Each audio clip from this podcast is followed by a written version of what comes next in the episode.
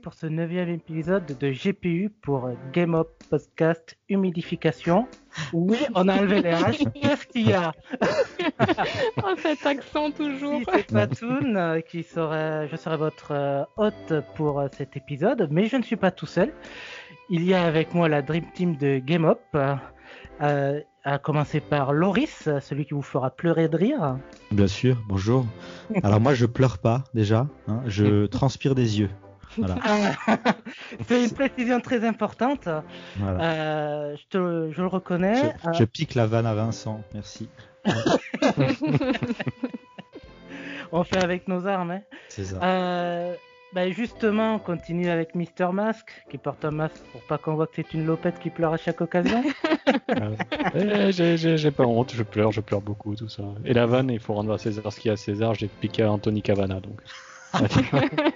Ah oui, ah oui, oui, la, la référence, ça fait mal quand même. ok. Et, et, enfin, la légende dit qu'elle se euh, suspend des larmes de vierge les nuits de pleine lune. Je parle bien sûr de Shoni. Exact, j'ai une baignoire remplie de ça. Oh là là. C'est pour ça que j'ai la peau toute douce. bon, mesdemoiselles, vous savez ce qu'il vous reste à faire. Bon, vous l'aurez compris, on va parler euh, aujourd'hui de ces jeux qui nous ont fait pleurer, qui nous ont qui nous ont planté un couteau droit dans le cœur. Euh, donc j'espère que vous avez prévu vos Kleenex. Euh, mais avant toute chose, on va parler des news. All the news that belong to us. Alors, pour les news, qui c'est qui veut commencer? Moi. Ah, ok, ben vas-y. Tout simplement. vas-y. Non, mais en fait, je vais parler rapidement d'un truc que j'ai vu euh, là, c'est très récent en fait, puisque ça concerne le, le prochain jeu de, de, Bethesda. Normalement, le prochain jeu. Alors, euh, est-ce que vous savez comment il s'appelle? C'est Deathloop, non? Ah oui, non, pas celui-là. Ah bah si tu dis n'importe quoi aussi, euh, ouais, si tu veux. Alors, le vrai- 6. Euh, ouais, Elder. Scrolls, non? Ah presque. Le vrai prochain, c'est normalement c'est Starfield. Euh, et du coup, euh, il y a des rumeurs qui, ont, qui sont sorties euh, donc hier et aujourd'hui sur l'éventuelle date de sortie du jeu. Donc tout le monde s'est un peu excité sur Twitter. C'était un peu le truc où il y avait des hashtags dans tous les sens et parce que tout le monde pensait que le jeu allait absolument sortir encore en 2021. Euh, Euh, Petite question. ouais. Pourquoi tout le monde s'excite sur ce jeu? On n'a rien vu, on ne sait rien. C'est juste un RPG dans l'espace. Justement, rien c'est pour ça. On pensait tous en fait que, ça allait être une annonce surprise, si tu veux. Tu sais, ce genre d'annonce où euh, euh, le mec, le, te un peu comme Fallout 4, où il l'avait annoncé genre deux ou trois mois après, c'était jouable en fait. Et tout le monde s'attend un petit peu à ça, puisque avec l'E3 qui approche, euh, les gens s'attendaient, ou s'attendent encore maintenant, à une annonce de Bethesda qui dit en gros, bah, bah Starfield est prêt, il sortira en septembre ou en, pour Noël en gros, et puis tout le monde pourrait jouer. Sachant que tu as raison, faut, faut quand même rappeler ce que c'est. En fait, c'est effectivement le prochain RPG de Bethesda, donc les créateurs euh, de, de la série El- The Elder Scrolls, The Elder Scrolls, pardon. Et, euh, et tout le monde est très hypé puisqu'en plus ils sont censés, euh, comment dire, créer le jeu avec un nouveau moteur graphique maison. En plus, du coup, euh, euh, c'était assez drôle de voir justement tous les joueurs s'exciter un peu, pensant que ça allait absolument sortir cette année. Et du coup, il y a d'autres euh, journalistes euh, un peu plus professionnels qui sont qui sont sortis des buissons pour rappeler aux gens que c'était plus ou moins impossible que ça arrive. Il y avait notamment Jason Schreier, qui, le fameux, qui est maintenant journaliste à Bloomberg. Il y avait Tom Warren de The Verge ou encore Lyanna Ruppert de Game Informer qui donc explique et confirme que Starfield sortira pas en 2021 parce qu'en plus ils ont eux leur petite source, euh, leur inside source. Euh, mais en plus, il rappelle aussi que, euh, eh ben, avant euh, tout ça, il y avait quand même le développement de Fallout 76, euh, qui a fini en novembre 2018. Enfin, qui a fini. Le jeu est sorti en novembre 2018, et encore en novembre 2018, il y avait euh, quasiment toute la masse de développeurs de Bethesda qui travaillaient dessus. Euh, donc, euh, même en imaginant un développement de Starfield avec quelques développeurs qui commençaient euh, mi-2018, c'est impossible de voir le jeu sortir cette année. Donc voilà. Après, ils annoncent quand même avoir des nouvelles pendant le 3. Euh, et en fait, euh, ça commence quand même dans quelques jours, donc euh, peut-être qu'on aura enfin un teaser ou même un trailer un peu plus euh, gras que ce qu'on a eu pour l'instant, parce qu'effectivement, comme tu l'as dit, Patoun, pour l'instant, on a en fait qu'un logo, je crois, Ouais, et un rien petit teaser avec, on voit là, une planète avec un satellite autour et puis basta quoi. On n'a Ouais. aucun gameplay, on n'a aucune info. Ah non, et quand on voit, enfin, parce que tu me dis, quand on voit aussi l'ambition des jeux Bethesda, si c'est un jeu de l'ambition d'un Fallout ou d'un Elder Scrolls. euh, Ah oui, bah non. ah oui, euh, même 2022-2023, j'ai du mal, hein, moi. hein. Mais le problème, c'est que les- je sais pas. à- Enfin, les gens s'attendent peut-être à un truc de ouf. Je sais pas, à un monde ouvert, à la, je sais pas, No Man's Sky euh, euh, slash Elder Scroll, tu vois, un truc. Mais ils ont même pas encore annoncé le. Si c'était, je crois, un FPS ou un TPS, on sait même pas encore, et on sait même pas si c'est un monde ouvert, je crois. Enfin, je Mais sais pas en, si. en fait, je pense que ça fait partie de ces studios où dès qu'ils annoncent un nouveau jeu, l'aura du studio est telle que, Mhm. que, que tout le monde va se branler dessus. Quoi. Je veux dire, Cyberpunk, quand il a été annoncé, tout ce qu'ils ont montré, c'était, je crois, une image fixe, euh, Ouais, une ça. caméra qui tournait autour d'une meuf, et toujours, et tout le monde, tout le monde s'est branlé dessus en disant ah c'est les mecs de The Witcher, ça va être incroyable. Et je pense Mhm. que Bethesda fait aussi partie de ces studios, comme Blizzard par exemple. Ouais, on est ouais. tous d'accord pour dire que Cyberpunk, ça a été incroyable. Ah, d'une certaine manière. D'une euh, certaine manière, oui. Ah oui, ah bah oui. Je pense qu'il n'y a pas que ça, parce qu'en fait, ce qu'il y a, c'est que donc Starfield est RPG dans l'espace, et je pense que, comme beaucoup de gens euh, le, le pensent, RPG dans l'espace, l'association est vite faite avec Mass Effect. Ouais. Donc, si on a Starfield, les gens s'attendent à un nouveau Mass Effect, hein, ou quelque chose de la même trempe. Et quand Mm. on voit ce que Mass Effect a fait, et quand on voit ce qui s'est passé avec Andromeda, peut-être que les gens ont beaucoup d'espoir là-dedans. C'est peut-être pour ça que ça excite autant les gens. Peut-être aussi parce que Star Citizen ne sortira jamais. Peut-être ça bah, aussi. ça, parce qu'il y a Elite Dangerous, il commence Ah à prendre de l'ampleur et euh, au moment où Star Citizen, si jamais il sort, un jour, euh, Elite Dangerous dit- risque d'être euh, vraiment solide en face. Parce qu'en plus, ils ont sorti un mode, un nouveau mode euh, Mode pour Elite FPS, Dangerous, hein, c'est ça, ouais. mode FPS, euh, on peut se poser, marcher sur toutes les planètes, partir en mode FPS. Donc euh, voilà. En fait, je- corrigez-moi si je me trompe, j'ai l'impression que des jeux qui se passent dans l'espace, il n'y en a pas tant que ça en fait. Bah, Il y a. Mass Oh, a- Effect, Elite Dangerous et The Outer World Mass qui... Effect, Mass Effect, je compte pas parce que c'est des jeux qui sont sortis il y a, il y a un moment déjà en fait. Mhm. Voilà, Andromeda, The il a Outer déjà World. 4 ans quoi. Il y a The Outer World, Bah, No Man's Sky. Qui commence Bah, à dater. Bah, en, fait, euh, en fait, je me demande si les studios, ils ont pas un peu peur de l'effet de No Man's Sky en disant on annonce un jeu dans l'espace, les joueurs se disent ouais, je vais pouvoir prendre mon vaisseau, aller de planète en planète tranquille, et finalement, ça, ça risque d'être Ouais. restreint parce que bon, tu, tu peux Non, mais No difficilement. Man's, Sky, No Man's Sky, il y a eu une grosse erreur de com. Euh, bon, ils ont montré ce premier trailer qui, euh, qui moi, m'a décroché la mâchoire. Enfin, et, et après, il y a eu des ententes folles qui se sont, euh, se sont greffées à ça. Et ils ont rien fait pour, euh, pour faire calmos, calmos, calmos. Ouais, mais je veux dire, il y a tellement, t'as tellement d'attentes sur l'espace, c'est que peu importe ce qu'ils feront, le nombre de planètes que tu pourras visiter, tu auras toujours des joueurs qui diront c'est pas assez, j'ai pas assez de liberté, donc peut-être que les développeurs ils veulent pas non plus se casser les dents là-dessus Hmm. en faisant quelque chose de réaliste entre guillemets euh, à ce niveau-là. Mais Choni, toi et moi, on sait quel jeu on attend.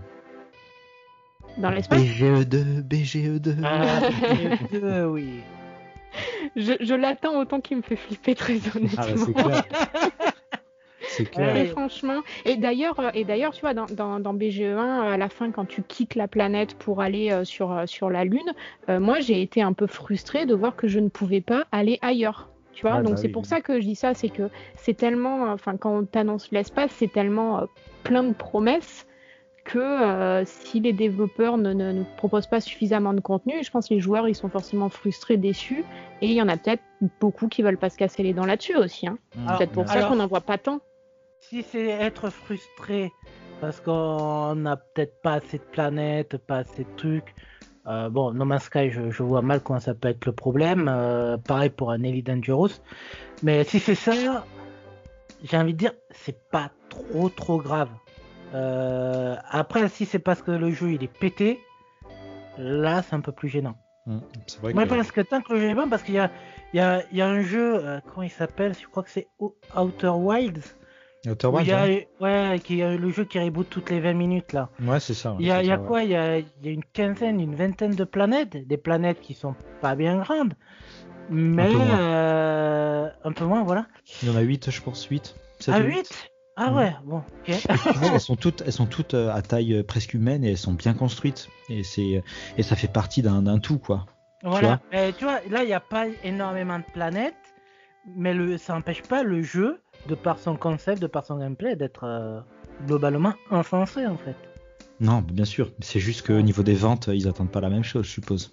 Ouais. Tu vois Bethesda, Ouais, il y a- certains jeux, euh, voilà. Il y a aussi le fait, Loris, tu disais, elles sont, elles sont créées spécialement, les planètes. Enfin, c'est pas des planètes qui sont créées de manière procédurale.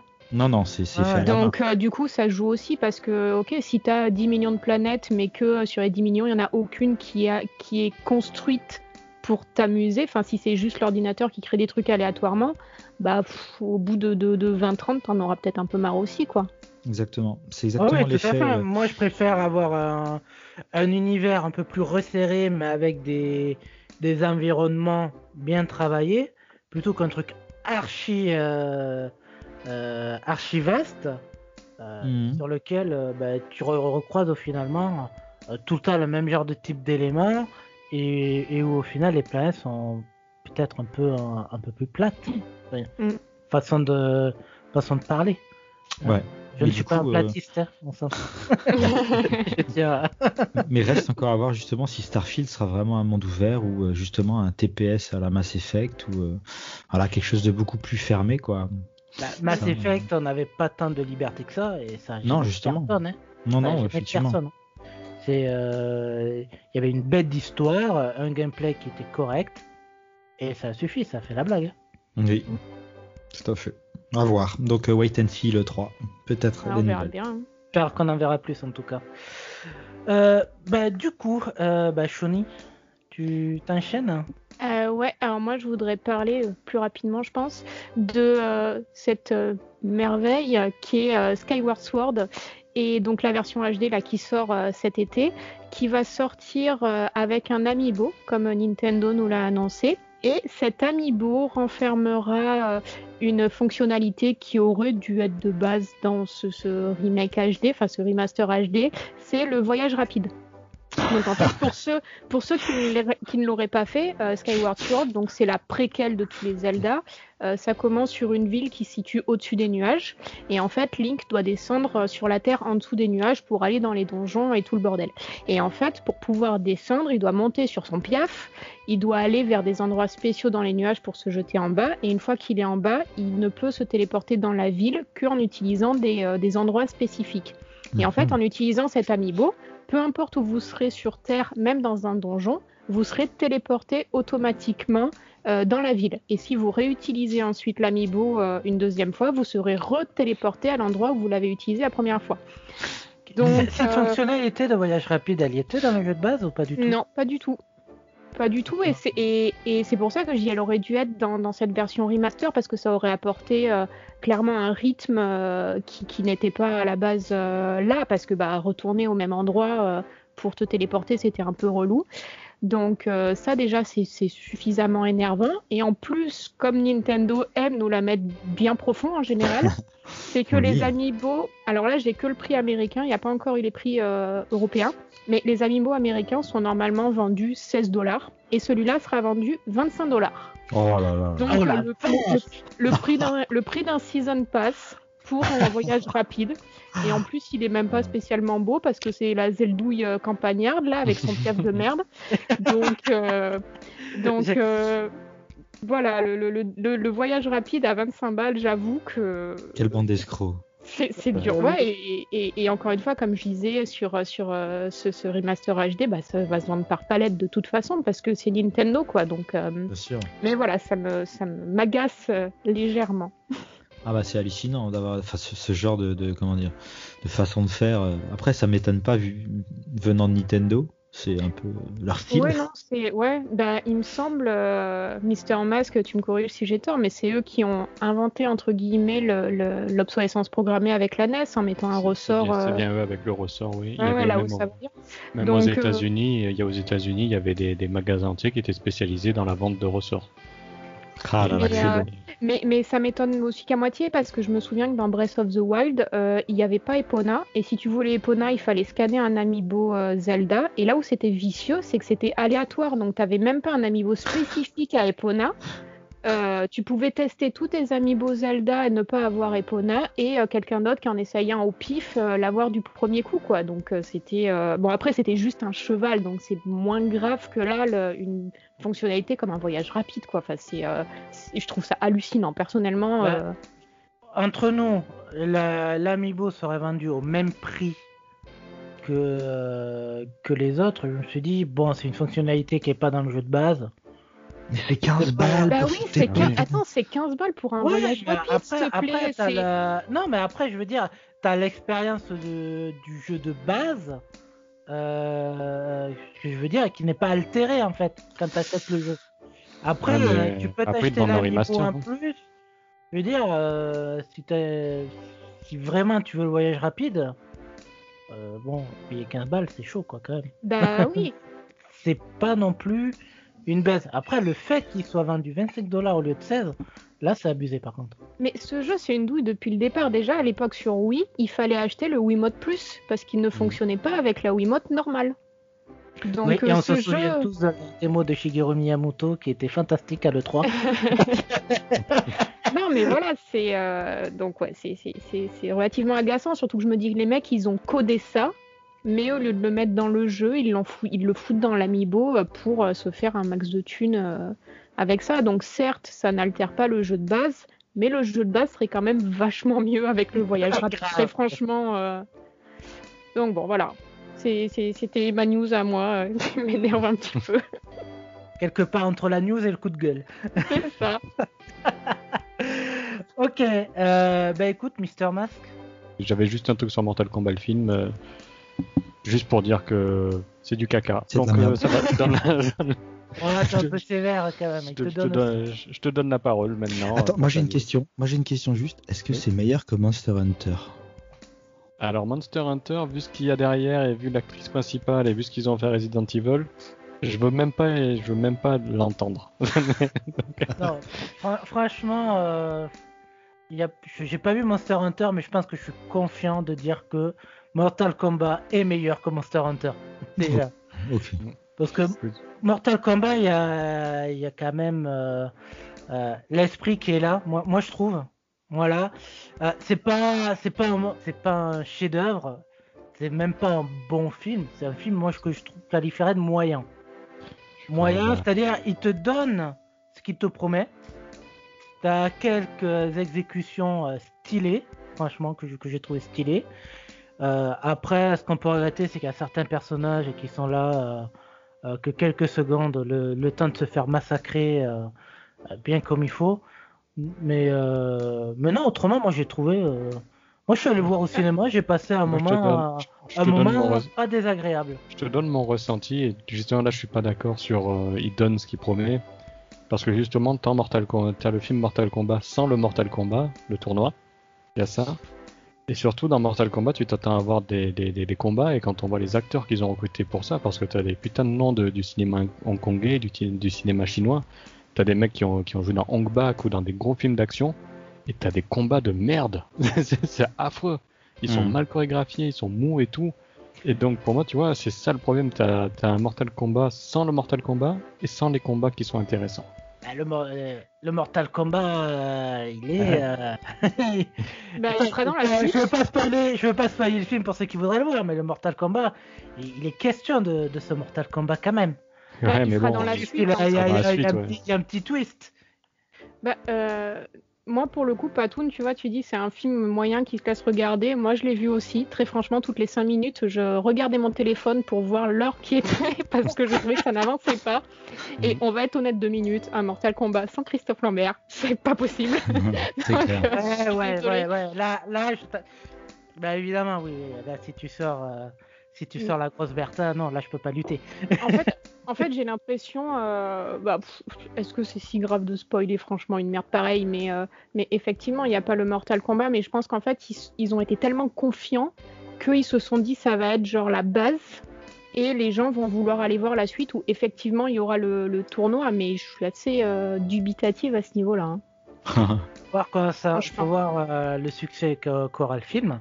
Mm. Et, euh, c'est, c'est vrai que le film, il a été fait avec euh, toute Le une cul. licence, euh, toute une licence en tête derrière. tout, euh, tout Ah oui, c'est clair. Bah, Ah, euh, je crois clair, qu'ils ont signé pour 5 films, euh, il me semble, quelque chose comme ça. Donc, Ah, euh, sérieux. Il y a bien eu 7 ou 8 Resident Evil. Qu'est-ce Ouais. que ça, ça Non, reste mais- mieux que Resident Evil. Mais- Attention, attention. ces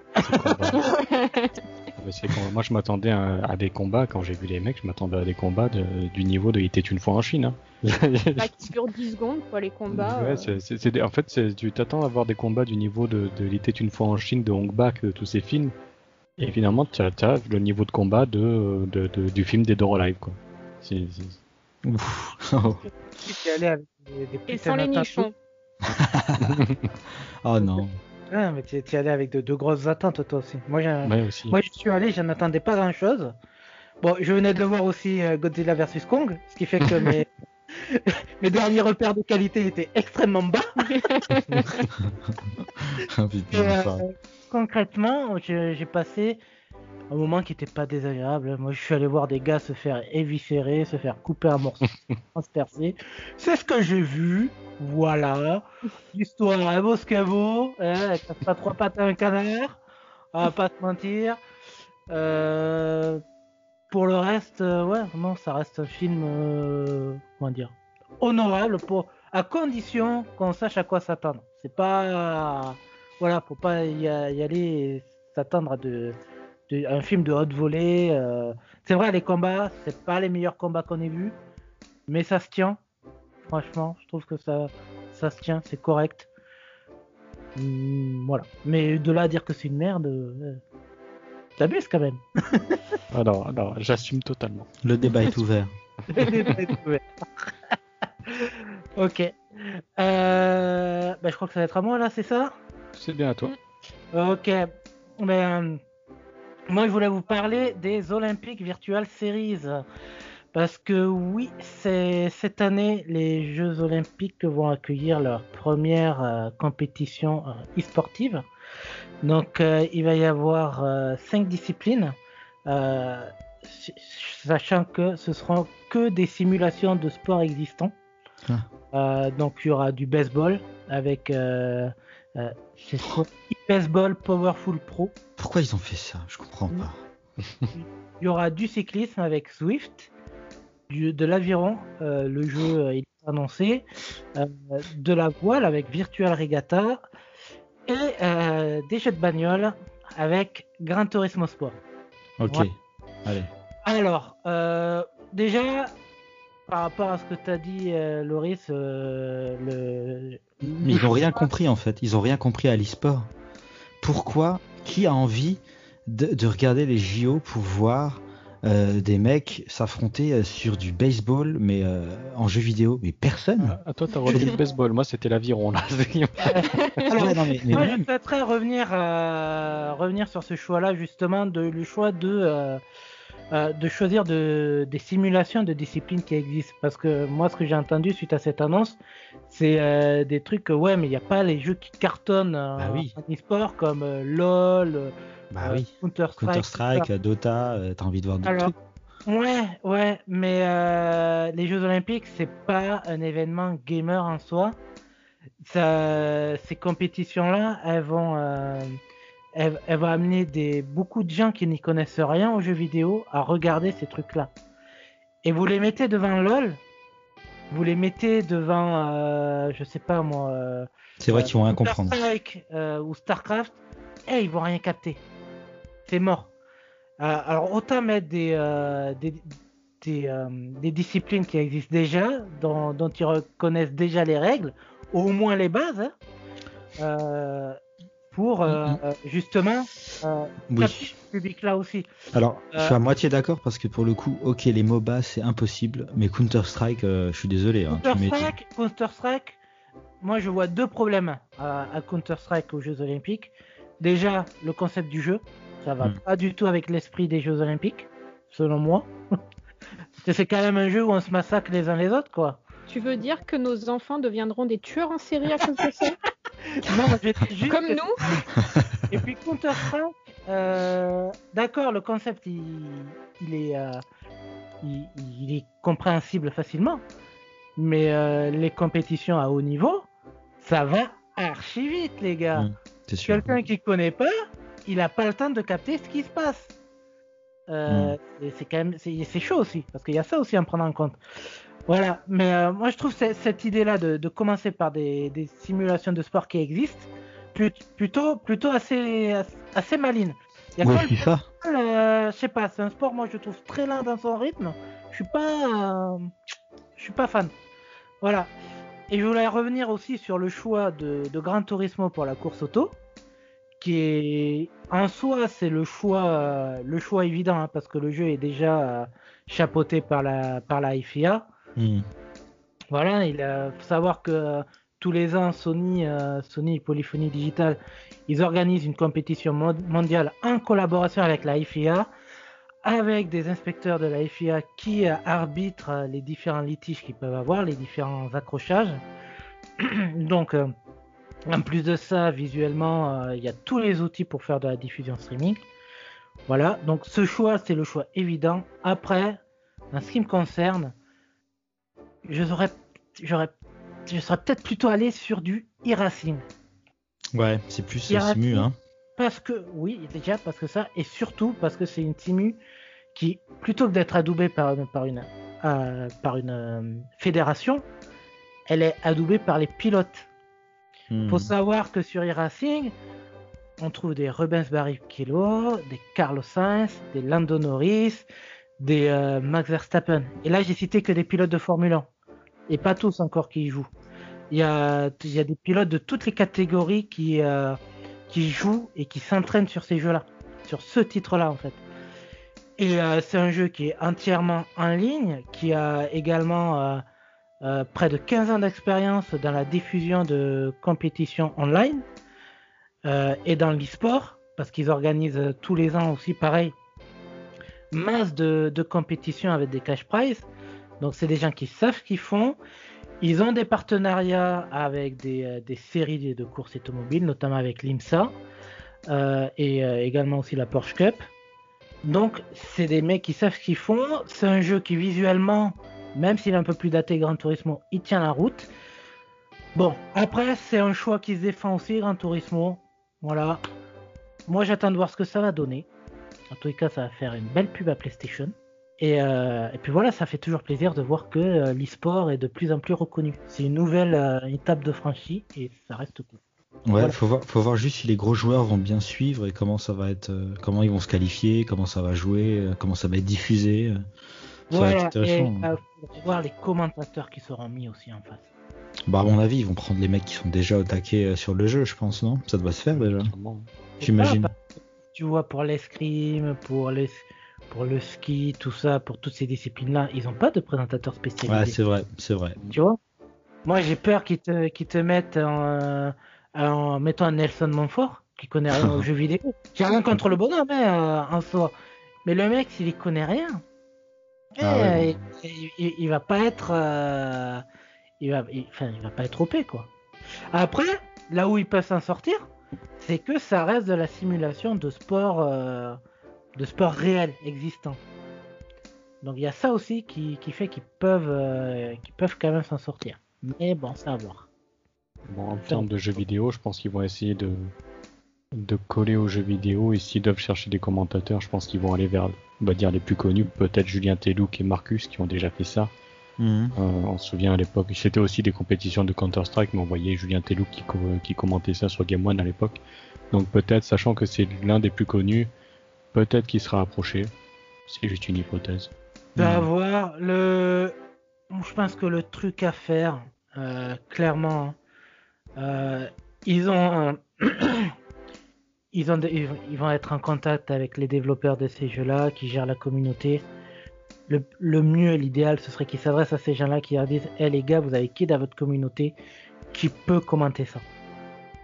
Et Ouais. les commentateurs, ils sont là.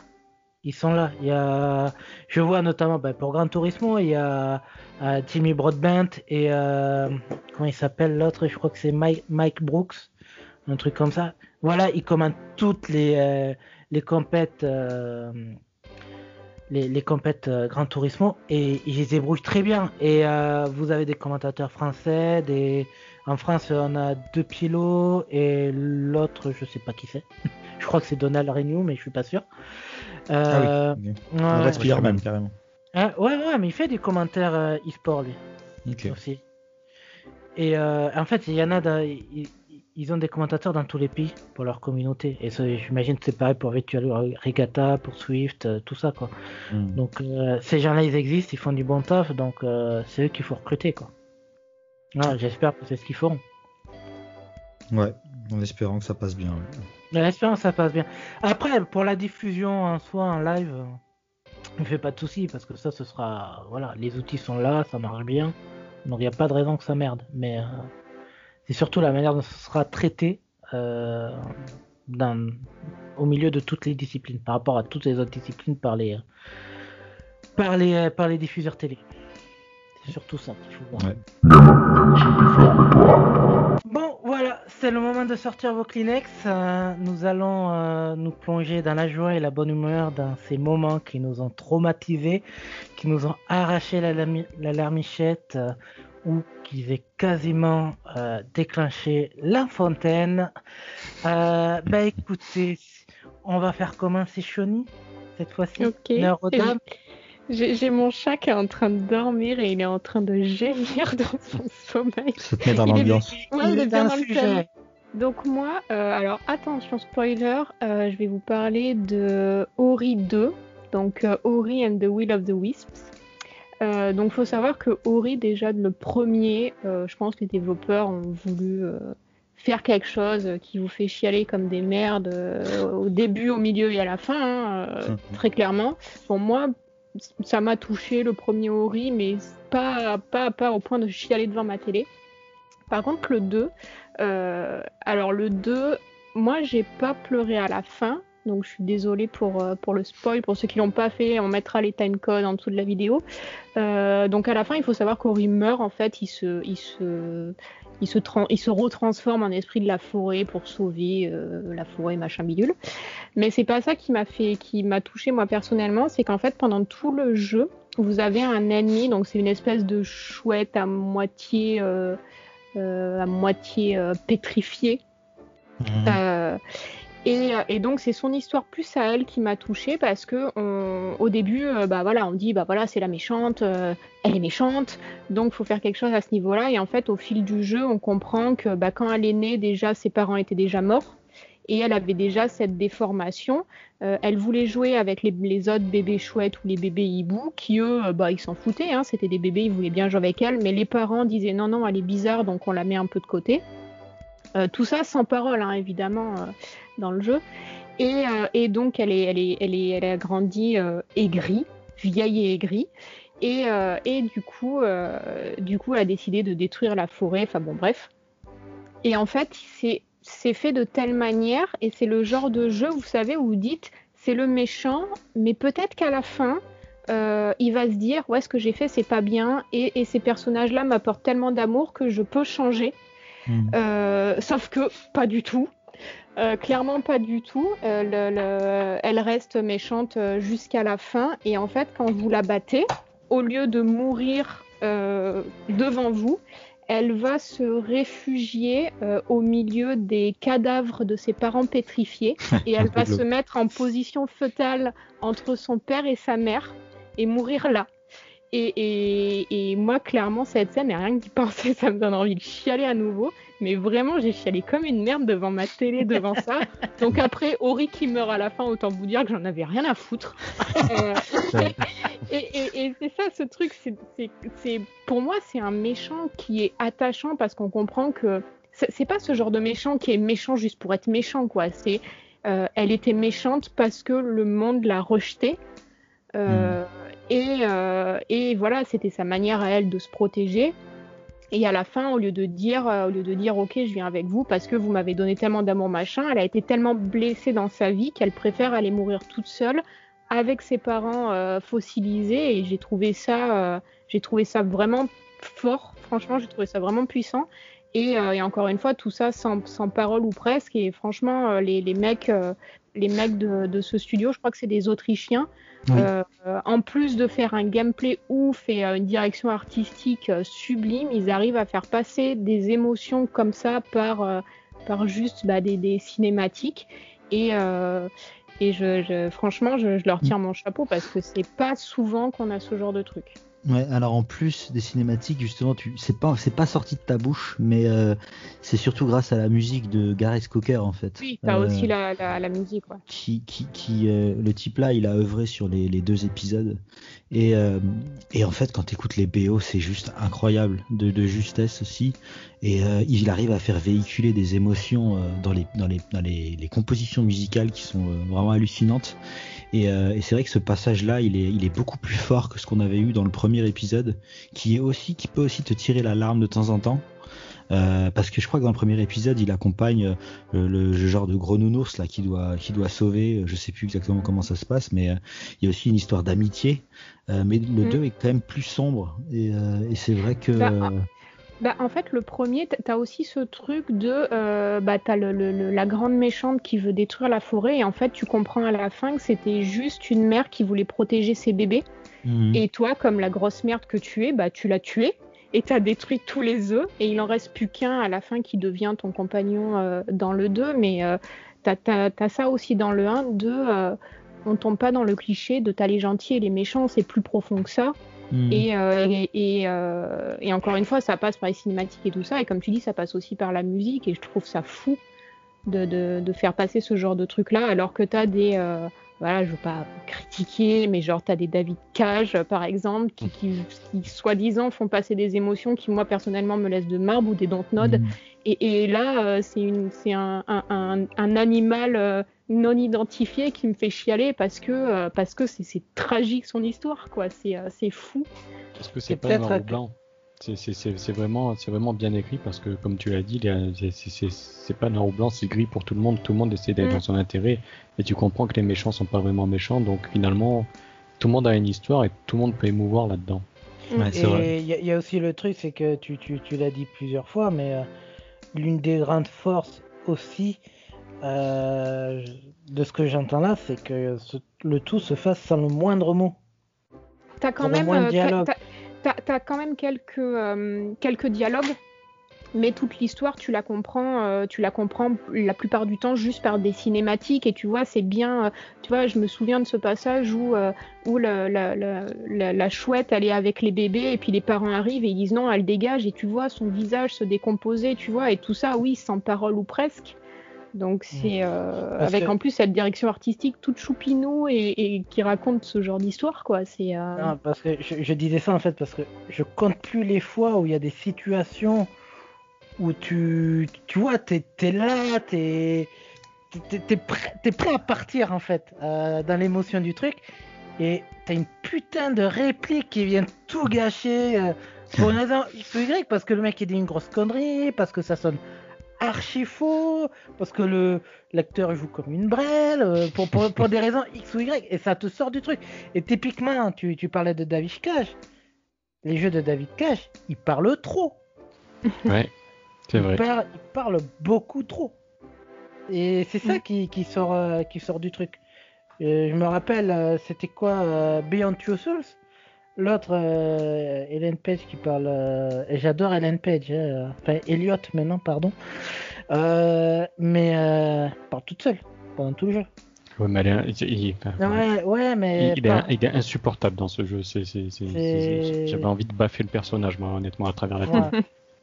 Et, et voilà, bah, ça en plus, après les défauts de construction où tu fais des choix euh, dans, le fla- dans des flashbacks euh, qui ont strictement aucune influence sur ce que tu sur ce que tu as fait de trucs avant, bah, c'est zéro cohérence en fait. Enfin bref, bon, voilà, c'est la parenthèse. Mais euh, l'idée, l'économie de dialogue, pour moi, pour, pour, pour de l'émotion, c'est. euh, pour créer de l'émotion, c'est essentiel en fait. Mm. Parce que ça Ouais. te permet de, de, te, euh, de te mettre dedans en fait. De Et- mettre tes propres mots sur les choses. Et pour le coup, euh, ça m'a d'autant plus marqué que malgré mes euh, 32 ans d'expérience euh, dans le jeu vidéo, euh, jamais aucun jeu m'a fait pleurer, quoi. Donc après, c'est peut-être parce que je vieillis aussi, hein. euh, Mais oui, tu mais deviens, euh, tu deviens. 32 ans euh, d'expérience dans le jeu vidéo, la vache, t'es vieille. Mais euh, ouais, après, il y a aussi le fait que, de, comme on en parlait euh, dans un ancien podcast au niveau des, euh, des jeux euh, à atmosphère, il y a aussi les sujets qui nous touchent. Alors, c'est peut-être un sujet qui me touche plus particulièrement qu'un autre, mais, euh, Mais c'est vrai que voilà, du coup, il ça m'a marqué, euh, il m'a beaucoup marqué. En plus d'être un excellent jeu euh, de plateforme, euh, bien entendu, que je recommande à tout le monde. Oui, et écouter sa musique, c'est très bien. Ouais. Ok. Bah, on prend note alors. La Mister Mask, Mais- tu, tu- Ouais. T'avais quelque chose Maintenant à que, j'ai, maintenant que j'ai spoilé la fin, hein, Ok, bah, c'est pas grave ça. Si, euh, si le jeu est vraiment bon, il touchera même en connaissant la fin. Oui. Euh, oui, bah du coup, Mister Mask, euh, tu, tu, tu vas nous, nous faire pleurer à ton tour? Je vais vous faire pleurer aussi. euh, je vais vous parler d'une série dont je parle tout le temps. Désolé, mais il faut vraiment la découvrir. Et là, ça va être peut-être euh, totalement à l'opposé de Ori parce que c'est un jeu qui est très bavard. Et donc, on va parler de, la série Yakuza et plus particulièrement de l'épisode Yakuza 0. Yakuza 0 a quelque chose de vraiment spécial parce que en fait, euh, il faut connaître la, la série Yakuza. Euh, le troisième a marqué quelque chose, et après, à partir du quatrième et du cinquième, ils ont voulu introduire de nouveaux personnages principaux. Sauf que les nouveaux personnages principaux, on s'en foutait un peu, on voulait tous jouer avec Kiryu, parce que tout le monde aime Kiryu. Et Yakuza 0 proposait un second personnage jouable, et ce personnage jouable, c'est Goro Majima. Et Goro Majima, il faut savoir que c'est l'un des personnages les plus populaires de la, de la série Yakuza, parce que, en fait, euh, pour caricaturer ou pour schématiser, euh, Majima, c'est le Joker de, de, de la série Yakuza. C'est vraiment un des personnages euh, appréciés et tout. C'est vraiment un personnage qui est fou et tout. Donc on avait eu un peu de son de son origin story tout ça dans Yakuza 4. Euh, comment il a perdu son œil, comment il est il était avant. Et là dans Yakuza 0, on va c'est c'est donc une préquelle à toute la série Yakuza et on va proposer de jouer un Majima qui est totalement différent de ce qu'on connaît en fait. Donc on va connaître son, son, son parcours initiatique sur comment est devenu, comment Goro Majima est devenu le Yakuza qu'on connaît. Mhm. Alors, évidemment, on a donc l'histoire de Kiryu qui est très émouvante aussi, comme dans tous les Yakuza. Il y a certains passages de bravoure où- qui donnent les frissons parce que la force de la série Yakuza, c'est quand même ses doubleurs et ses acteurs qui jouent très bien. Et quand ils sont à fond dedans, tout le temps. Mais vraiment à fond.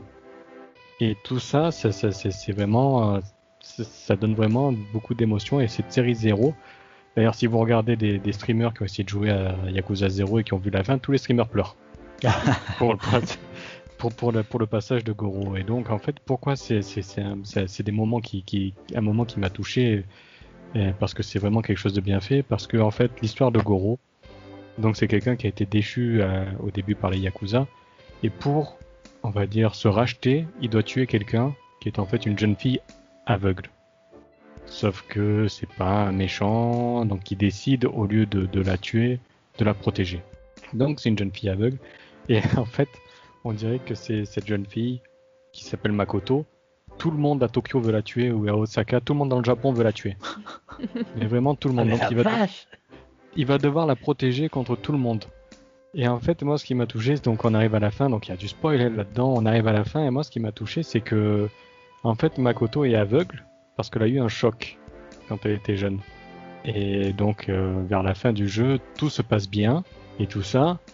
Et Goro, lui, de son côté, il a réussi à devenir un Yakuza, maintenant reconnu et tout. Et donc, c'est, un des, maîtres des rues de Tokyo. Mais en fait, euh, la fin du jeu se passe un peu plus tard.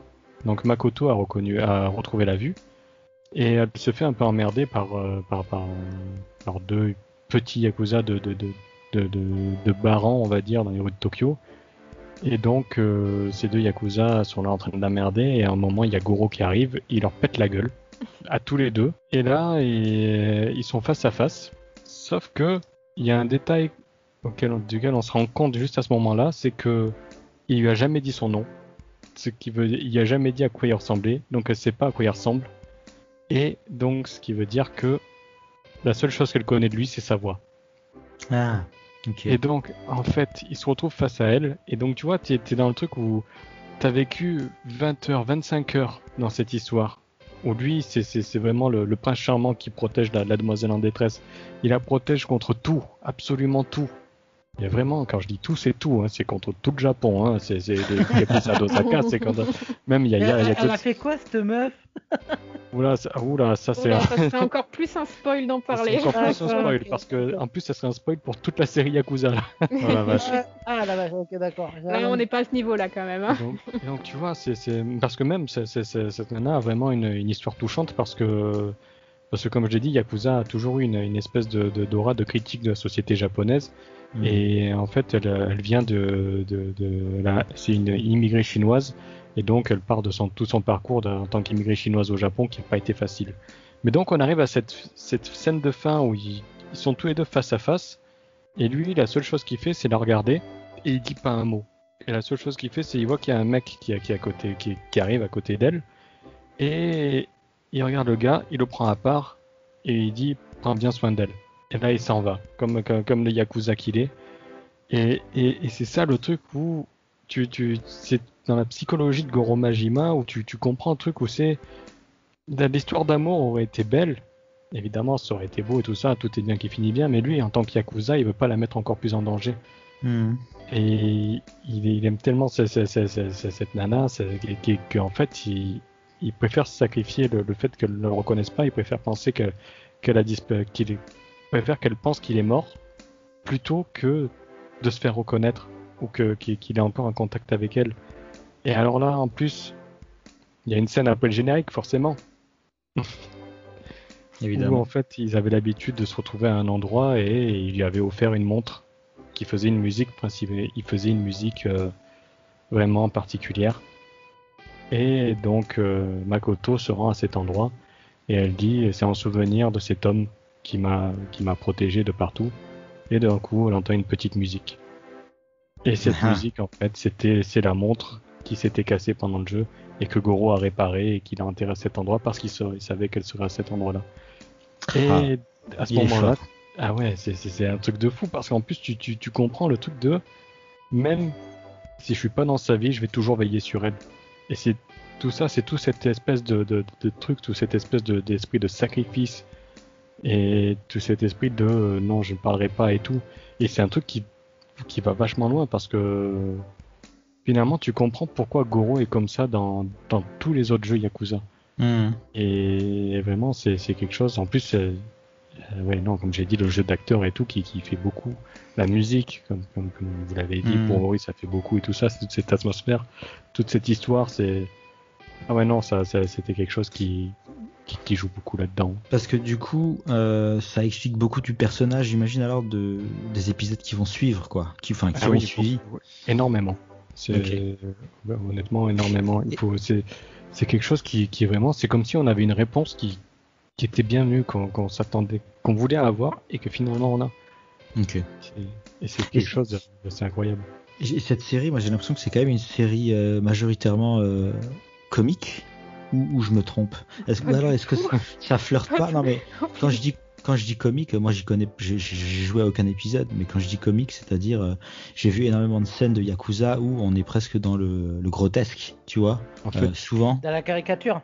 La caricature, le grotesque. Euh, comment est-ce qu'il arrive à, euh, à switcher entre le dramatique et le grotesque? Est-ce que ça, ça, ça marche bien en fait? En fait, le dramatique dans cette série, euh, il est présent de partout. Parce que si c'était une série comique, non, c'est pas vraiment une série comique. Hmm. Si on doit donner un exemple, euh, euh, je me rappelle plus du nom du mec, mais bref, c'est un ancien Yakuza qui a donné une interview au Japon et il a dit que le jeu, la série de jeux Yakuza était très réaliste Ah sur comment les Yakuza marchent.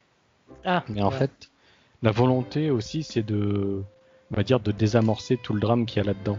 Parce Mhm. que faut dire que la, la série parle de sujets très très lourds.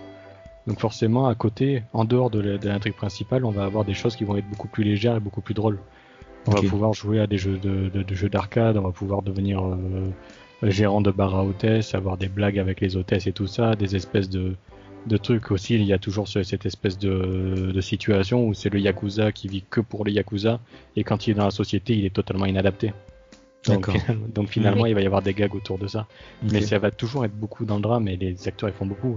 Mais vraiment cette, cette, cette scène où ils sont tous les deux face à face et lui refuse de parler pour pas qu'elle le reconnaisse, en train de se dire non vas-y fais ta vie, sois heureuse et moi je fais ma merde de mon côté. C'est- C'est vraiment le truc qui te brise le cœur, tu vois.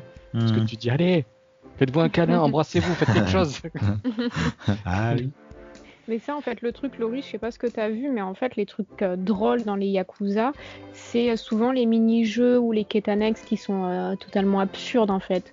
Je me souviens, je, je sais plus lequel c'était, euh, Mister Mass, tu t'en souviendras sans doute, mais euh, où tu avais un mini-jeu où tu devais répondre euh, au téléphone. Euh, et en fait, euh, t'avais Kiryu, il était là, il, était intense, tu vois, il bandait ses muscles et tout, et genre il répondait avec tellement d'énervement, il prenait le téléphone comme un fou, il le mettait à son oreille, il faisait sa petite voix, oui, allô, bonjour, moi, tu vois. C'était c'est c'était tellement- 0. Et bah voilà. Et, euh, et, et c'est là-dedans surtout, mais c'est vrai que non, après, hein, au niveau des, des histoires principales, c'est pas du tout. euh, Plus le dernier, peut-être. euh, Euh, le, le personnage, euh, où le personnage principal, il est un peu plus comique, mais euh, pas, pas, pas les autres, hein, clairement. Le personnage principal du dernier est aussi très touchant. Le truc qui est très touchant dans Yakuza, c'est que tous les personnages sont, sont très bien écrits et donc sont, apparaissent très humains. Ils ont vraiment ce truc vraiment très humain. De- du truc où, quand tu es passé une- face à une situation, tu vas pouvoir réagir de la même façon toi aussi. Donc tu vas pouvoir t'identifier très facilement à tous ces personnages. Et donc c'est- c'est pour ça que ça marche et surtout quand c'est aussi bien joué. Je veux dire, les, les voix japonaises, c'est bah, vraiment dans les Yakuza, c'est une tuerie hein, parce que c'est des, c'est des putains d'acteurs. hein. Ouais. Bah, Puis t'as aussi le fait que, euh, contrairement à ce à quoi on est habitué, ben ça te montre la vraie vie entre guillemets. T'as pas vraiment de happy end quoi. Mhm. C'est vraiment, bah si c'est la merde, c'est la merde quoi. C'est tout. Euh, t'as pas Mhm. de, comme t'as dit, il y a pas Goro qui va embrasser Makoto. C'est non. euh, dans la vraie vie de la vérité véritable, euh, il le ferait pas non plus parce que ça la foutrait dans la merde. Elle pourrait mourir à cause de ça. Donc euh, t'as ça aussi qui est vachement euh, tranchant par rapport à ce à quoi on a l'habitude. Mhm. Euh, Et c'est vrai que maintenant que j'y pense, j'ai jamais vu une seule happy end pour un seul Yakuza. Mm. Même le dernier, il est, il a, la, la fin, elle est violente. hein. C'est d'ailleurs, euh, d'a- d'ailleurs, ça me faisait rire quand à l'époque où Last of Us est sorti, où tout le monde disait ouais la fin elle est incroyable, c'est tellement différent de ce qu'on a l'habitude, mais finalement Yakuza faisait déjà ça en fait. Mm. Donc euh, bon, Hmm. Ouais. Ah, c'est intéressant du coup. Ça m'intéresse ce genre de, de, de finalité parce que c'est vrai que les happy end c'est toujours euh, ça peut être niais, ça peut être un peu euh, désuet, ça peut être pas super intéressant. Et, Le happy souvent, end c'est est dans le surtout, drame. euh, est surtout prévisible en fait. Ouais, c'est Mm. dans le drame On que est, se on est racontent tellement les- habitué que. Hmm.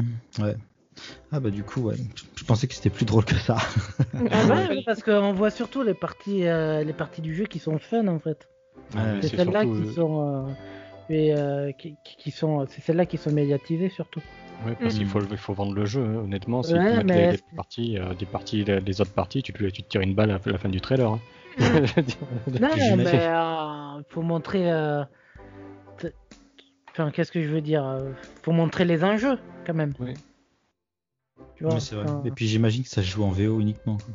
Ben uniquement. De toute façon, ils te donnent pas le choix. hein. Les voix sont qu'en japonais. Alors, le dernier, on a eu de la chance d'avoir le- les sous-titres en français, mais jusque-là, c'était que des sous-titres en anglais même. Ok. Ok. Ok. Ok, ok. Bah, bah, c'est cool, les Yakuza, pour faire une bonne petite dépression, c'est noté.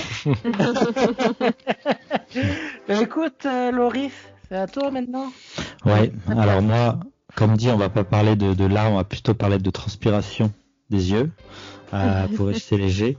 Euh, je voulais te parler euh, à la base d'un jeu que tu vas évoquer, Patoun, donc on va passer. Voilà, je... Enfin, pardon, j'en ai d'autres. hein.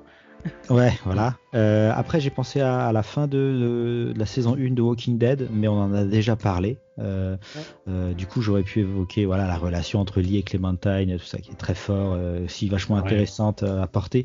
Et c'est aussi un moment, euh, un, un moment poignant puisque tu, tu te, comment dire, durant toute une saison, tu t'investis vraiment dans, dans l'histoire de ces personnages et de leur passé, etc. Et puis euh, voilà, dans ce final où Lee se sacrifie, etc. C'est c'est vraiment poignant.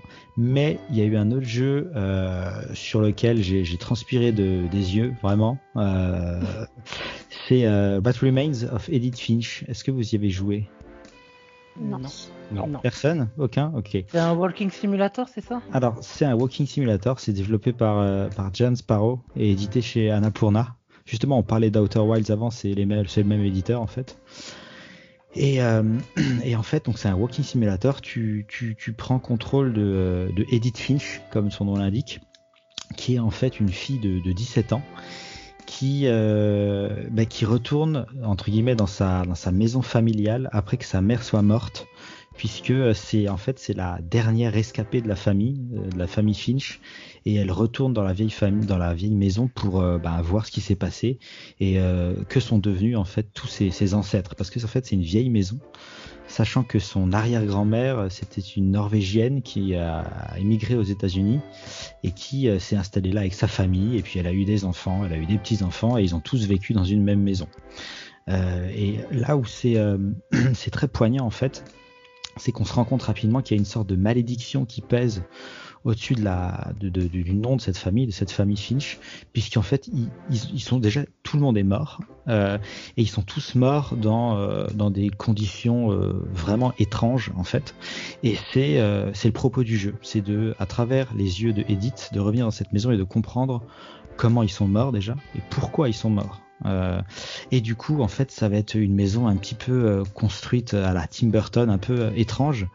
Une maison qui paraît normale d'un premier coup d'œil, mais qui en fait va cacher plein de, petits passages secrets avec des comment dire des embranchements différents et des parties de la maison qui sont différentes et qui sont presque à thème en fait et où chaque partie de la maison va raconter en fait l'histoire d'un des membres de la famille qui est disparu.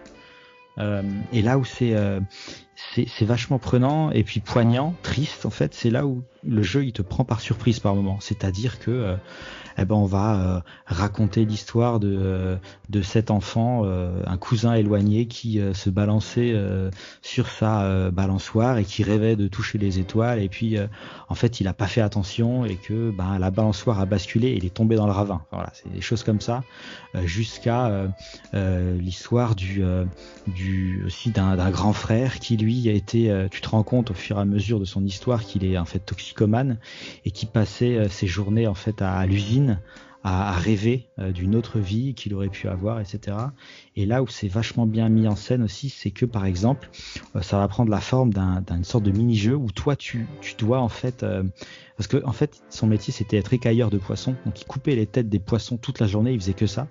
Et du coup ben d'un coup tu vas avoir une séquence de gameplay où tu vas devoir couper les têtes de poissons en rythme et en même temps suivre une sorte de petit récit qui en fait euh, euh, comment dire met en image ce que lui a dans la tête ses rêveries en fait. Du coup tu dois essayer de faire cohabiter deux types de gameplay en même temps et tu te rends compte que ben t'y arrives pas et qu'au final il y a un drame va se produire et puis il va mourir. Voilà. Donc en fait c'est euh, des histoires tr- tragiques qui sont mises en scène de, de manière un peu poétique mais qui vont en fait euh, euh, comment dire mettre en, relief des euh, vrais drames et des, choses assez moches.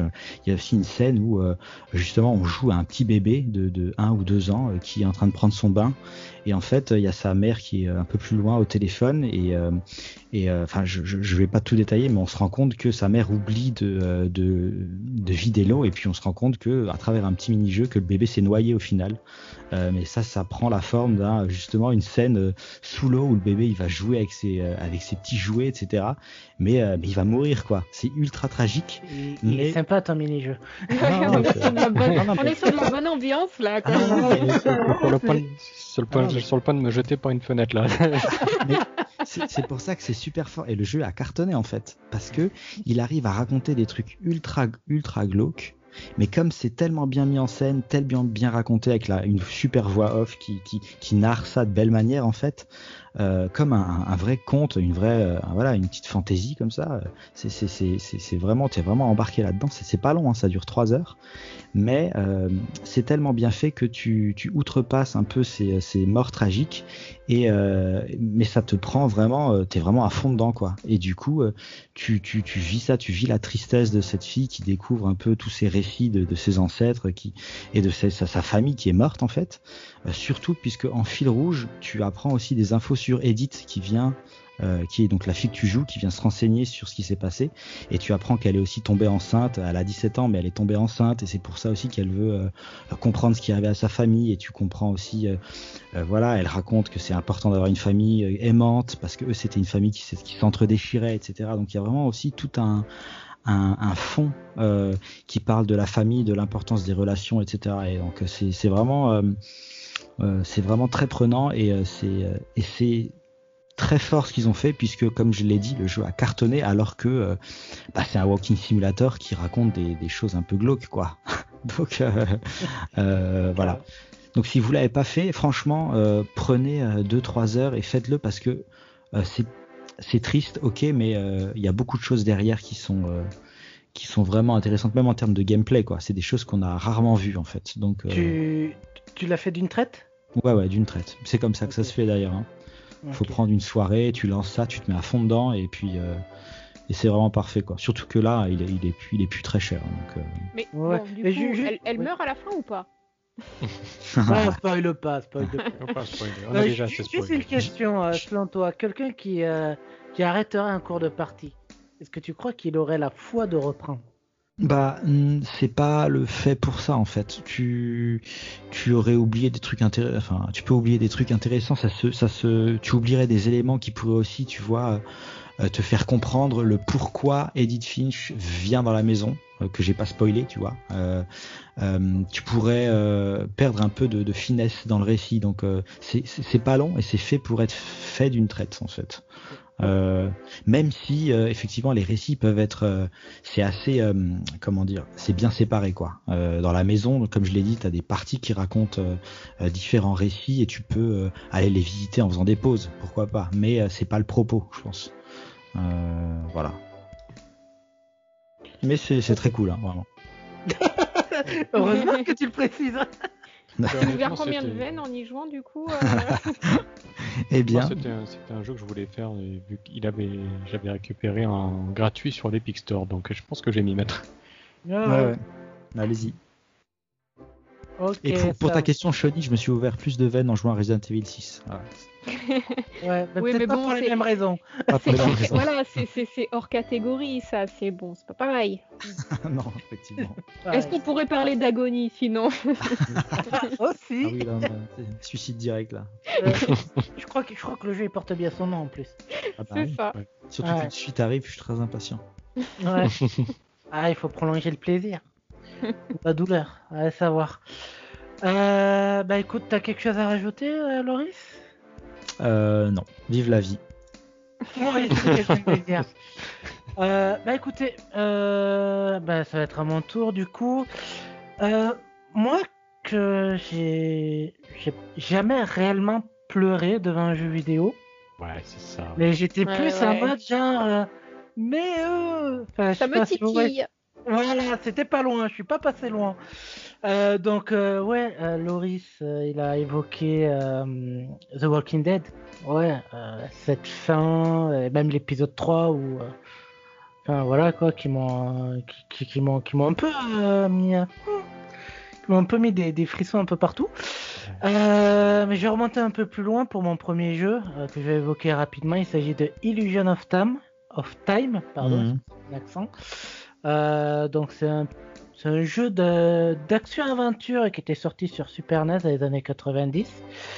Et euh, bon, pour vous resituer euh, l'action en fait, donc on, on fait ses aventures, tout ça, tout ça. On a une petite équipe et dans l'équipe il y a une princesse. Elle a son petit animal de compagnie. C'est un petit cochon qui s'appelle Hamlet. Merde, Et- j'aime pas comment Ou- ça va partir. ouais, ouais, Je oula, sais pas je, je, je, finir. je- je vois vers où ça va glisser. Et, et donc ce, ce- ce petit cochon, il nous accompagne, il fait quelques bêtises, et puis euh, voilà, il, il- il fait sa vie dans le groupe. On, à part au début du jeu, on n'y fait pas vraiment trop attention. Voilà. Puis, euh, enfin, mais il est là en fait, il est là. Il, il s'attend- puis, puis arrive un moment où euh, tous les membres de l'équipe euh, se retrouvent confrontés à une tribu, capturés, euh, ligotés à un poteau devant. un- devant un brasier. Hmm. Et euh, enfin bref, à ce moment-là, le, le, le projet, il est clair en fait. Voilà, on va se C'est le faire. barbecue. Voilà, c'est- c'est c'est- c'est le barbecue du dimanche après-midi quoi. Et on n'est pas du bon côté du barbecue, si vous voulez ce que je veux dire. Et là, alors que tout semble perdu, Hamlet arrive et il se jette dans les flammes. What? Oh là là là là là là. Et finalement, il le bouffe. Et là, t'es là, mais pendant, pendant, pendant ce moment-là, t'es là, mais. Qu'est-ce qui s'est passé? C'est quoi? Qu'est-ce que t'as fait? Enfin, on n'est pas très bien, quoi. On est... Ouais, mais non, non. Et à Bon, ce bah, moment que t'as perdu ton innocence, c'est ça? Quand même pas, ça arrivait bien plus tôt. Euh, mais voilà, quoi, c'est un moment que on se dit, il va se passer un truc, on va s'en sortir, on va être sauvé par un truc.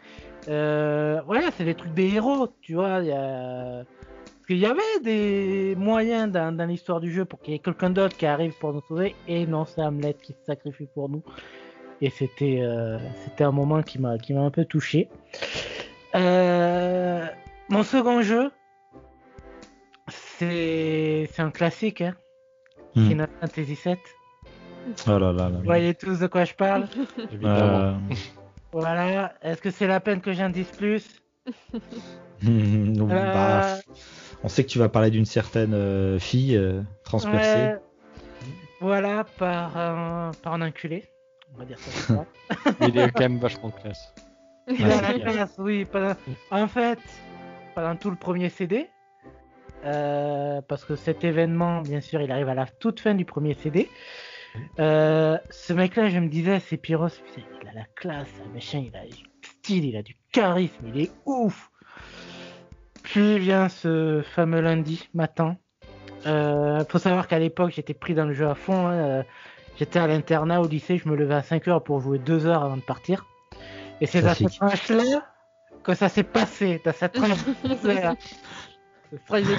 Je vous- cache pas le lundi de merde que j'ai passé. Ah, t'es content de t'être levé à 5 heures du coup. Ouais, là, c'est. Ah là là, j'étais mais. Ah, et, et pendant toute cette semaine, il y, a il y a une certaine haine qui est montée au passage. J'en ai fait une affaire personnelle. Tous les week-ends à part de là, je- j'avais une mission, c'était de lui niquer sa race. Excusez la vulgarité, mais c'est mais je repense là, je suis. voilà. Euh, C'est à, la... bref, c'est à la fin du CD1 c'est à la Ouais. fin du premier CD. Ouais, ok, ok. Ouais, ouais. Le premier CD, euh, c'était pour mon premier run, il m'a fallu 60 heures pour arriver au bout. Mm. Ouais, ça va. Ouais, enfin, les- mes seconds runs, euh, à 20 heures, il était plié, quoi. C'est Mm. pour dire. Les deux autres CD, euh, les deux compris, j'ai dû les faire en, en 15-20 heures. Pour, Ah ouais. dire, euh, pour dire que je suis allé un peu plus vite, quoi. Ouais. Ouais, moi, la dernière fois que je l'ai fait, donc c'était il y a quelques mois, euh, connaissant le jeu et tout ça, j'ai fait le jeu en 22 heures. Donc, tu vois, Ah ouais. quand Ouais. tu connais, ça va plus vite. Ah là, t'es limite dans le speedrun, là, mon gars. Ouais. Quand même, 22 heures, c'est chaud. Mais euh, mais voilà quoi, c'est c'est un moment qui euh, qui a sur le moment j'étais j'étais pas bien, j'étais pas bien. En plus quand, tu le vois Cloud, il, il la porte dans l'eau et qu'elle s'enfonce dans l'eau, t'es là mais mais non, c'est pas vrai. Elle va survivre. Et... Puis puis non, puis non, puis puis non. Voilà. Euh, euh, petite pensée à ceux qui attendent la suite du remake. Voilà. Je... Non. Non. Non, non. Non? Ah non? Ah Non. bon, je vais le faire alors. Il y a peut-être un twist intéressant alors. Ouais, Ah, ouais, non, il y, a un- il y a un twist, mais pas super intéressant. D'accord, ok. ok, ça marche. Euh, Qu'est-ce que je veux dire euh, et... et voilà. Donc, euh, tout ça pour dire que j'ai rushé la suite. Je suis arrivé devant ces pilotes avec une équipe sous, euh, sous-développée à mort. Il m'a fallu 6 jours pour le battre. Et puis finalement euh, terminé euh, sur un combat de trois quarts d'heure où j'étais en sueur parce qu'à la moindre erreur de ma part en fait j'étais mort tellement Ouais, j'étais bah oui. fait. Euh, alors quand le second run je suis arrivé je l'ai battu en 5 minutes et j'ai fait quoi? J'étais- j'étais- putain j'ai tant galéré que ça au premier run Mhm. Enfin bref, voilà. Euh, ça c'était euh, ce qui va conclure là pour Final Fantasy. Et je voulais revenir enfin pour terminer sur non pas la fin, mais l'intro de The Last of Us. Horrible. C'est quoi C'est 10-15 minutes? Un truc comme ça? je crois que c'est même moins, hein, c'est peut-être 5 Ouais, minutes. Hein. Bah, non. le... Non, je pense c'est pas, plus, non. hein. Non, 15 c'est plus. minutes, ça Oui, parce que t'as tout le truc dans la maison au début euh, avec le, le- le voisin qui, euh, Ouais, t'as- s'incruste, donc ouais, ouais, non, oui, ça doit bien être D'accord. 10-15 minutes, ouais. 10-15 Ouais. minutes, d'accord. Je sais pas, Mm. j'ai vu ça beaucoup plus rapidement. Quoi. Et, euh, et en fait, c'est c'est juste euh, cette intro-là, moi je la trouve juste brillante. Mm. Déjà par cette petite scène au début, là au tout début, où t'as Joël qui rentre du taf, où il y a ces petits dialogues, mais en deux trois phrases, t'as capté la relation qu'il y a entre les deux. T'as euh, t'as- capté la dynamique, t'as as tout compris. Et en fait, c'est voilà, des bons dialogues, c'est ça. Tout simplement, il y a il y a quoi? Il s- il s'échange trois quatre mots, pas plus, et t'as tout plié. Et ensuite, tout le cheminement derrière, la, la tension qui monte graduellement, euh, du point de vue de la fille en plus, c'est chose à laquelle on s'entendait pas du tout à l'époque. En fait, on Mhm. savait pas qu'on allait prendre son contrôle. Euh, le, on a, ça commence par un coup de fil au milieu de la nuit euh, de euh, Tom qui est complètement en panique, on comprend pas pourquoi.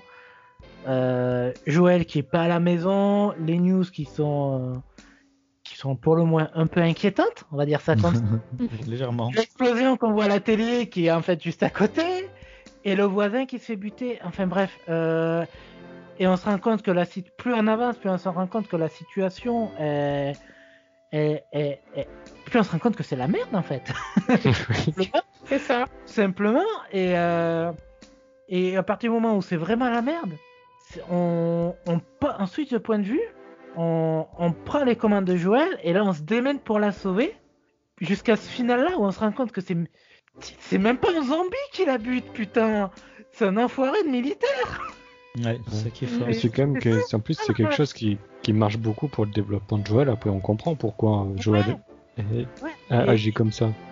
Ouais, tu, tu, ouais, tu, tu comprends et vraiment tout son, euh, bah, co- comment il est, comment il a tourné comme ça, et surtout, t'es, enfin, voilà, à ce moment-là, moi j'étais là, j'étais mais, mais arrêtez, toutes les tuer. Mais on sait que t'es un grand sensible au fond. Voilà, j'étais, j'étais archi pas bien, mais même là, tu vois, j'ai pas pleuré sur le coup, mais même là, j'ai les larmes qui arrivent. Ouais, moi, pour Non, le transpiration. Le, le moment, le, le pire, c'est que le moment qui m'a le plus euh, marqué, en fait, c'est, c'est limite même pas ça, mais c'est 2-3 heures plus tard. euh, on vient de rencontrer Ellie, on la met dans une planque, et elle voit la montre, elle dit Ta montre est cassée. Et cette montre-là, c'est la montre que sa fille lui offre au tout début du jeu. Hmm. Et là, j'étais là. Oh putain, la pute. la pute, elle m'a tué. Elle m'a tué.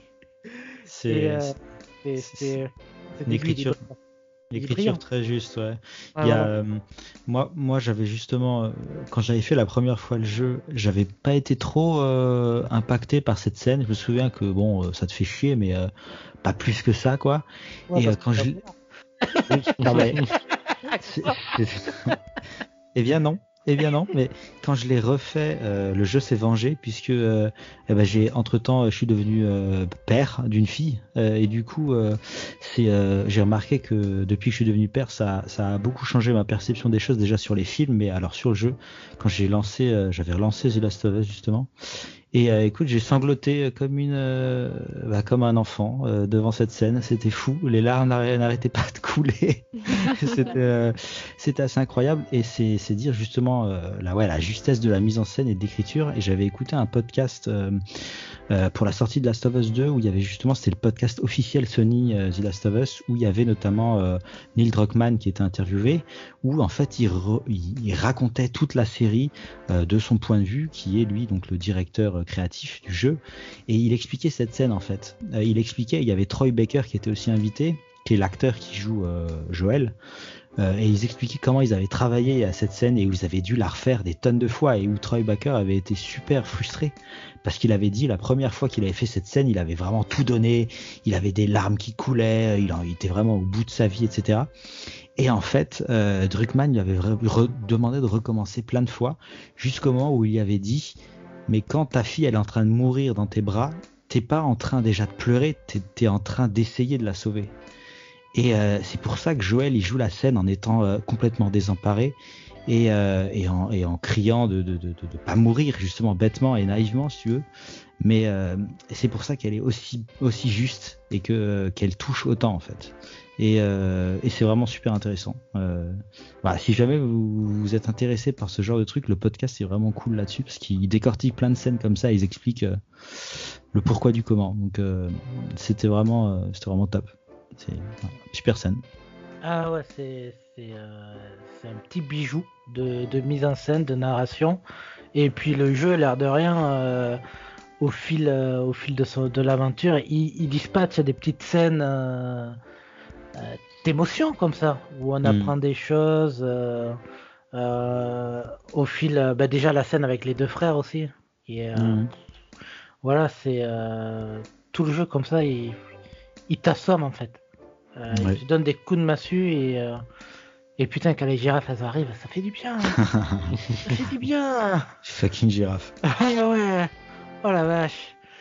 Euh, enfin bref, voilà. Moi, c'est ce que c'est ce que j'avais à... à, dire sur ces jeux qui m'avaient euh... qui m'avaient mis euh, en mode mais euh, voilà. c'est pour ça que maintenant tu fais plus que des jeux de bagnole, quoi. C'est voilà, c'est ça. Cet enfoiré, il arrivera à pleurer parce qu'une GTX va pas assez vite. Quoi. non, non, non, moi je c'est pas ça. Moi, moi je pleure quand elle se crache. Oh non, il a effleuré ma carrosserie. La, la, dernière, la dernière fois que j'ai pleuré au cinéma, c'est quand James Bond se plante dans son Aston Martin. Avec Aston Martin, c'est une émotion. Euh, bon, ben, la bonne nouvelle, c'est qu'on va pouvoir ranger nos Kleenex. Oui. Et qu'on va pouvoir passer aux recommandations. Oui. Donc, du coup, euh, ben, ça, on va faire commencer Mister Max. Max cette fois-ci. Et je vais arriver à le dire un jour.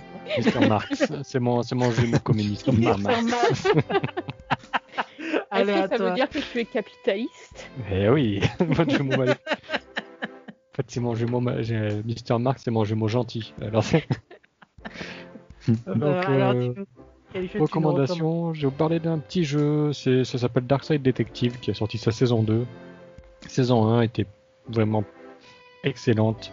C'est un point and click qu'on peut, auquel on peut jouer sur Switch ou sur PC.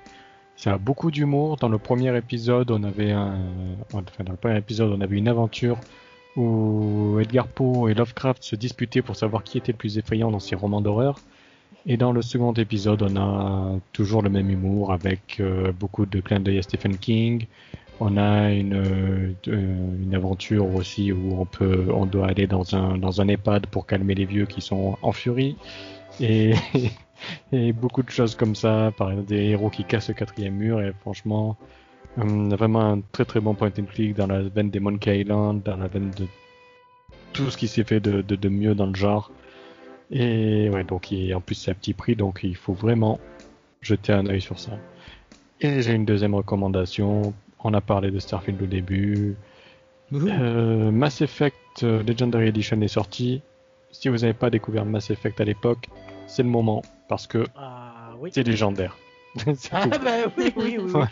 Euh, le, le 1 maintenant, euh, il doit pas être euh, si fameux que ça en termes de juste, gameplay, je pense. Juste, mais justement, euh, justement c'est pour ça qu'il faut aller vers la Legendary Edition parce que le gameplay est beaucoup plus souple qu'avant et surtout il y a une refonte graphique donc pour, pour harmoniser le tout. Donc non voilà, il faut, il faut, il faut prendre cette édition. C'est obligé. si vous aimez, okay, si vous aimez la vie, si vous aimez la, le jeu vidéo, si vous aimez simplement respirer, prenez cette édition. On n'a pas un lien affilié là en description là par hasard euh, Malheureusement non. Il va falloir qu'on y pense. Hein. Ouais, il va falloir qu'on y pense, ouais.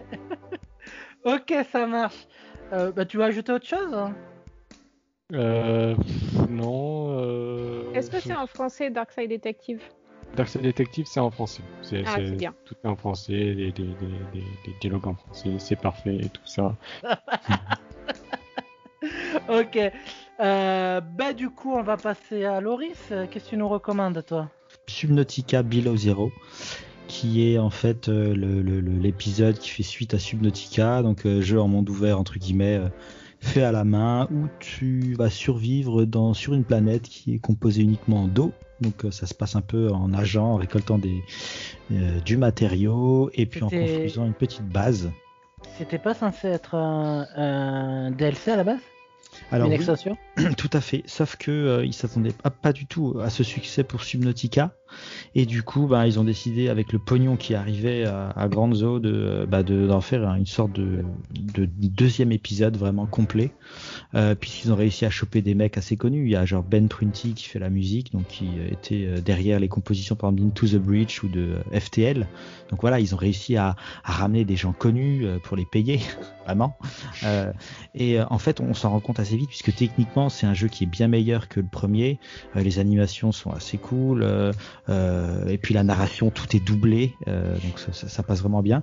Le seul petit hic, c'est que on a vraiment l'impression de jouer à bah, Subnautica. hein. Si par exemple vous venez de finir Subnautica et que vous enchaînez directement avec Below Zero, ça va un petit peu vous saouler au début parce que on refait un petit peu les mêmes choses, euh, même si euh, l'histoire est vraiment prenante et euh, ça nous emmène dans différents endroits. euh, L'exploration est toujours très cool, etc.